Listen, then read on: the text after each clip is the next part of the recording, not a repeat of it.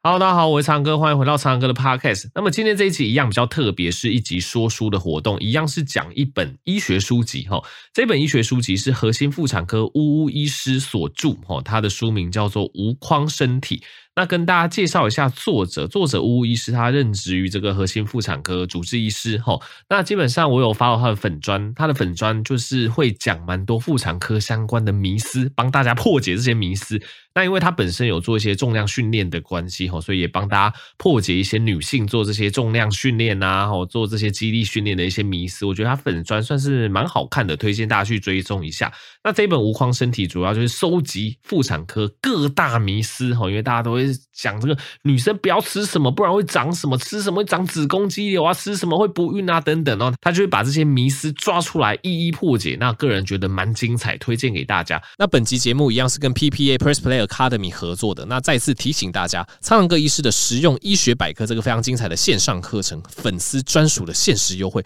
只剩最后两天哦，直到四月二十六号的晚上二十。三点五十九分，那耗时超过半年准备啊，写了超过万字脚本，预计八小时的人生必修医学健康课程，苍蓝鸽医师的实用医学百科，那会教大家从看懂健康检查数值哦，到如何规划自己的健康检查，那一口气介绍超过四十种常见疾病，用案例用最白话文的方式带大家认识这些藏在生活中的疾病知识哦。那邀请大家花一堂课的时间，无痛学习医学知识，一起好好照顾自己与家人。那粉丝限定的隐藏。优惠真的只剩下最后两天哦，大家赶快点击资讯栏的链接前往了解哦。那我今天挑了两个我认为特别重要的单元哦，一个是关于子宫肌瘤，一个是关于巧克力囊肿哦，这两个都是女性在妇科上面非常容易遇到的一个疾病哦。那今天就跟着我一起来破解这些迷思。那或许是这个病从口入或食疗食补的文化哦，在台湾人里面算是根深蒂固啊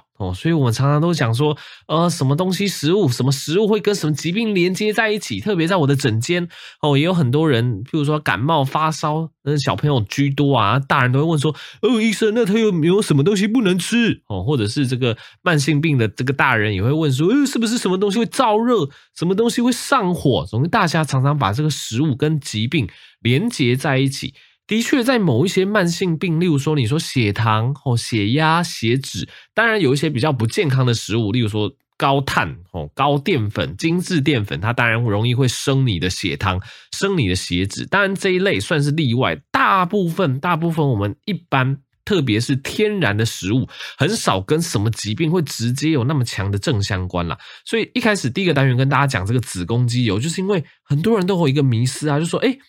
我子宫有长这个肌瘤，诶，是不是之后就要减少这个豆类食品的摄取啊？也不能喝豆浆啊？哦，这个新闻常讲说什么哪个妇人什么喝几千 CC 的豆浆，结果肌瘤好大，导致不孕等等。吼，第一篇就是来破解这个迷思。好，那先跟大家介绍一下子宫肌瘤啦。首先，大家要认清一件事情，叫做子宫肌瘤并不是吃出来的。哦，什么叫做子宫肌瘤？基本上，肌瘤它是女性最常见的良性肿瘤。哦，那它的发生率从三十岁的二十 percent，哦，三十岁的时候五个人会有一个人有。然后到五十岁的时候，它的发生率会提高到八十 percent。那这个发生的原因呢，主要是子宫肌瘤的细胞它发生了基因变异。因为其实有在听我的频道，你都知道说，哎，我常常强调这个所谓的肿瘤，不管是良性的还是恶性的，它其实都是这个细胞本身产生变异，导致它们在分裂的过程中哦出了一些问题，它可能就会哎比较就是不受控制的长大这样子。那肌瘤它本身哦，因为它是这个妇科的器官，它也会受到体内的荷尔蒙刺激，对，所以你会发现说，哎，每次月经来后，体内就会有这个雌激素的刺激嘛，所以肌瘤随着每个月这样子雌激素的刺激，它可能就会越来越大。那比较明显的例子是啊，怀孕的时候雌激素的浓度是相对高的，所以怀孕的时候这个肌瘤常常会跟着胎儿一起长大。那直到产后，这个雌激素的浓度又下降了，所以这时候肌瘤也会随着产后的时间慢慢的缩小。那一般来说，这个肌瘤也会在更年期之后慢慢的变小，这样子。那现在医学上吼，对于这个肌瘤的治疗，其实主要就是靠这一类的荷尔蒙药物，因为刚刚讲了，它肌瘤会受到这个荷尔蒙的刺激嘛。那基本上比较没有所谓的根本上的一个预防或根本上的治疗，可以完全的，就是靠着吃药啊，去让肌瘤完全的消失。所以可能是因为这个原因啊，你就会发现哦，关于肌瘤的偏方菜单。禁忌哦，就超级多吼，各大报章媒体都会出现，对，而且有些就会用一些农场文的一个标题，就像刚刚讲的，说什么喝一千五百 CC 的豆浆哦，这个妇人喝太多，导致肌瘤越长越大，这个状况就会越来越多了哈。所以巫医师他就再次重申，这个肌瘤绝对不是食物吃出来的。那他还是去深入的探讨一下，诶，为什么我们常讲这个大豆或是豆浆，它常常会被污名化？变成说，哎，你吃这个大豆，吃这个豆浆，哎，可能会长肌瘤呢。其实主要原因是里面的大豆异黄酮，因为大豆里面它富含大豆异黄酮，它是更年期的保健食品哦。因为主要是它的结构类似我们身体的雌激素，所以当我们服用大豆异黄酮的保健食品，它可以稍微去缓解更年期的盗汗呐、热潮红等等的一个症状。但基本上它就只是一个保健食品，它也不是药物，它不是真正的雌激素，所以它对于预防更年期后的骨松哦，预防心血管疾病是没有什么疗效的。基本上也可以说，大豆异黄酮它也不会刺激子宫肌瘤长大。那更遑论说大豆它只是食物。如果说你要把大豆提炼成哦固定浓度的这个大豆异黄酮哦，你要用这些大豆异黄酮来缓解你更年期的症状的话，那你每天 in 要吃进四公斤的大豆 哦，这一般人是不可能做到。这是我们常常讲这个剂量、剂量、dose、dose，这个是很重要的哦。当我们讲大豆异黄酮哦，它对我们这个妇女更年期的保健有帮助哦，你真的要吃大豆，吃到那样子的量，每天要吃四公斤，所以你就去转念一想，你要靠吃大豆去吃到真的会去刺激到你的子宫肌瘤，那根本是不可能的事情哦。所以巫医师他就建议大家哦，看到这一类新闻媒体的报道哦，说什么吃大豆、吃黄豆、吃什么豆制品会导致子宫肌瘤的长大，这个大家都看看就好，因为子宫肌瘤还是跟你的体质、跟你的基因是最有关系的吼。好，那最后就是巫医师靠着几个问题来破解大家对子宫肌瘤的一些迷思。第一个，子宫肌瘤会造成不孕吗？对，因为很多女性她一听到，哎，自己有这个子宫肌瘤啊，会影响到这个子宫功能啊，会担心日后不孕啊。但其实肌瘤会不会影响生育，主要是看它的位置。哦，如果这个肌瘤它是长在子宫腔内的子宫黏膜下肌瘤，哦，或者是长在子宫肌肉层。哦，但是有往内压迫到子宫腔，如果是这两种状况，它就有可能会影响到胚胎着床。哦，但是如果是长在其他地方的肌瘤，就比较不用担心。所以肌瘤并不是百分之百会造成不孕，还是要看它的大小、看它的位置而定。那即使哦，它真的是长在会影响到这个怀孕、会影响到胚胎着床的位置，大家也不用过度担心，因为这种状况借由手术切除之后就可以顺利怀孕，也不会影响子宫的生育功能。哦。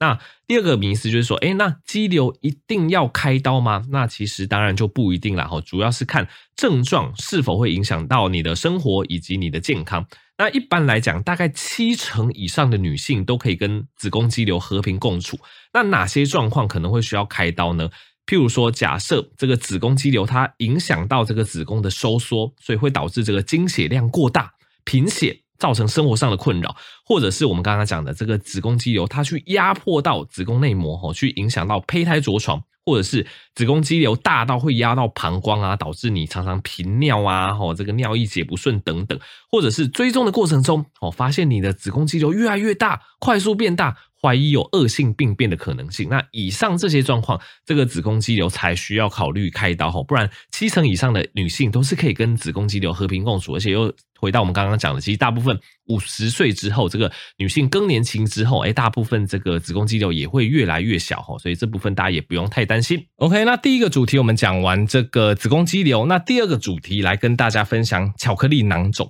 那巧克力囊肿，它是巫巫医师他认为所有的妇科疾病中最棘手、最难处理的问题。为什么？因为虽然说巧克力囊肿它是良性的疾病，但是它的复发率非常的高，堪比恶性肿瘤，而且它引起的经痛又比较难用一般止痛药去控制。那现代医学对它的发生原因、对它的预防方式也没有非常好的定论，所以这造成坊间对于巧克力囊肿一样有非常多的偏方、非常多的说法这样子。那我们先来简介一下什么叫做巧克力囊肿好了。那其实巧克力囊肿它的学名叫做子宫内膜异位症。什么意思呢？哎，我们来拆解一下这个学术名称哦。子宫内膜这个大家知道，因为女性有子宫，子宫最表层应该说最内侧的那一层叫做子宫内膜。子宫内膜它其实就是提供这个胚胎着床发育的一个环境，这样子。所以子宫内膜它理论上就是附着在这个子宫上。那它随着月经周期，例如说排卵之后，子宫内膜就会越来越增厚，它营造那个胚胎着床的环境嘛。那等到诶这个十四天之后，诶可能这个胚胎它没有着床哦，或者是总之就是没有受精。胚胚胎如果没有着床成功，那这个增厚的子宫内膜它就会开始剥落，会开始分离哦，那就会排出经血，这个就是女性正常的月经。所以今天子宫内膜异位，这个异味并不是说那个不好的味道，这个异味的异是那个变异的异，奇异的异没有错，但是味是位置的味。这个子宫内膜异位症的意思就是说，子宫内膜跑到它不该跑到的位置。所以今天当子宫内膜跑到女性的卵巢里面，哦，这个就会形成巧克力囊肿。然后你说，诶，为什么它叫巧克力囊肿呢？那这个稍微我描述一下，你就知道为什么呢？因为我们刚刚讲这个子宫内膜，它会随着月经周期，它去增厚，然后排出嘛。但是今天如果这个内膜它跑到卵巢里面，会发生什么事情？哦，这个卵巢里面的子宫内膜一样，这个排完卵之后，它会受受到激素的影响，它会开始胀大，然后会开始分泌出一些可能微血管破裂啊等等，会开始有。一些血液积在里面，但是等到月经周期结束。你不要忘记了，这个异位的子宫内膜它是卡在卵巢里面，它是排不出去的，它没有办法透过阴道排出去，所以这个增厚的子宫内膜它就会卡在卵巢里面。那随着每次月经的周期，它就会越来越大，越来越大。那里面的那些血液啊，经过这个氧化之后，就会变成这个黑褐色，类似巧克力酱的物质。所以这就是为什么，哎，我们在手术的视野下，哎，看到，哎，就像这个巧克力酱形成了一个囊肿，我们就把它叫巧克力囊肿这样子。所以它的特性就像刚刚讲的。只要吼你有这个子宫内膜的异位，这个子宫内膜跑到卵巢里面，随着每一次的月经周期，只要排卵之后，因为那个内膜它就会变大嘛，所以大部分这一类患者，他可能这个排卵之后，他都会有比较不寻常、提早开始的那种腹部疼痛，通常是这个下腹部疼痛，而且这个疼痛都比生理性的经痛还要来得早。而且你会发现，哎，随着每次月经周期，哦，那卡在里面的子宫内膜，哎，累积越来越大，里面的这个积血量啊，越来越胀，越来越多，所以这个经痛有可能会越来越严重，越来越严重。到什么时候会改善？哎，如果你开始怀孕了。哦，你怀孕了，而且你甚至怀孕之后生小孩之后，你继续哺乳，因为通常怀孕跟哺乳的时候，这时候是不会有月经周期的，所以不会有月经周期的时候，哎，这时候巧克力囊肿它就可能会越来越小，越来越小。所以有些它比较严重的子宫内膜异位，就是比较严重的这个巧克力囊肿，它可能哦在怀孕之前哦，它每次这个排卵之后的那个疼痛、那个经痛都蛮厉害的，但是他就发现说，哎，他怎么怀孕了？哺乳了，诶，那一段时间，诶，反而那个经痛大幅改善了，诶，原因就是这样子哦，因为如果是巧克力囊肿的话，的确它的一个大小，它可能会随着这个怀孕啊、哺乳的状况而去缩小。那究竟什么原因会造成子宫内膜异位症呢？老实说，现在医学界也还不是非常清楚。以前有一个说法是经血逆流的假说哦，因为经血逆流的假说就是指说，诶，如果这个女性的月经，哈，因为理论上月经要随着阴道顺顺的排出去嘛，所以这个经血逆流的假说，还是说，诶，如果女性的月经它没有随着阴道排下去，它逆流而上，经过输卵管跑到卵巢，诶，说不定子宫内膜就是因为这个原因就跑到卵巢，就在那边定居了，哦，就变成子宫内膜异位症。但是这一点随着现在的科学证据越来越发达，其实也越来越不可信。为什么？因为其实医师发现说，其实。每一个女性在排月经的时候，多多少少都会经血逆流，但为什么有一些人她会子宫内膜异位，有另外一些人她就不会？所以代表跟这个经血逆流并没有太大的关系。那坊间有很多说法，说什么月经来的时候，什么吃冰啊、吃辣啊、拿重物啊、什么倒立啊、性行为啊、腹部受寒啊，会造成子宫内膜异位。那这些一样都是没有什么科学根据的说法啦。所以巫医师其实就是提醒大家说，其实子宫内膜异位以目前最新的科科学证据来讲，它还是跟先天的基因比较有关系。哦，有可能是先天上的基因让你的免疫细胞它没有办法去分辨那些跑到别处的。子宫内膜哦，因为假设你的免疫细胞是正常，它发现哎，卵巢里面竟然有子宫内膜，它应该就会把它清掉哦。但是有可能是因为一些基因变异的关系，先天的因素哎，让你的免疫细胞没有办法辨认哦这个异位的子宫内膜，所以就造成了子宫内膜异位哦。那也有其他的假说是说，哎，其实这个子宫内膜的状况有可能一开始出生小 baby 的时候，子宫内膜异位的状况就已经存在了，所以跟什么吃冰啊、倒立啊这些状况都没有关系啦。那举另外一个更极端的例子，有些人子宫内膜异位会发生在肺脏哦，他的肺脏里面竟然有子宫内膜，那你说这个经血再怎么倒流都不可能会流到肺上去啊，因为根本就是完全分隔的两个区块。所以总结来讲，大家不需要因为经期到了就害怕去吃任何东西，就害怕什么性行为，甚至害怕运动、害怕倒立，其实这些都不需要啦。只要是你的身体是可承受的，你的身体不会造成任何不舒服，其实任何的食物、任何的运动，在经期里面都是可以尝试的哦。那这个巧克力囊肿到底需不需要处理呢？那其实跟这个子宫肌瘤一样，我们可以看它的大小，看它有没有造成症状哦，来做决定。例如，哎，如果是健检意外发现的这个巧克力囊肿，然后它没有造成什么经痛啊，没有造成骨盆腔疼痛，囊肿也没有超过四公分，那基本上就是持续追踪就好，不太需要直接手术。但是，哎，如果你的这个巧克力囊肿它已经严重经痛到哦，会影响到日常生活，或是这个肿瘤已经大于七公分，或者是这个巧克力囊肿它如果大到一个程度，它也可能从卵巢那边破掉哦，破裂会引起腹膜炎，这些状况当然都是需要处理的。所以很多人听到巧克力囊肿，他就会担心说，哎，会不会不孕？会不会影响怀孕功能？那老实说，就是不一定哦，因为巧克力囊肿可大可小。哎，如果是小的巧克力囊肿，而且它没有严重引起发炎的话，它其实不会造成不孕。但是如果巧克力囊肿大到一定程度哦，甚至造成一些慢性的骨盆腔发炎呐、粘连呐，造成一些发炎反应啊，那的确会提高受孕的困难度。哦，所以如果真的造成这个状况的话，那妇产科医师可能就必须介入处理哦，在你怀孕之前，可能把这个巧克力囊肿去清理掉。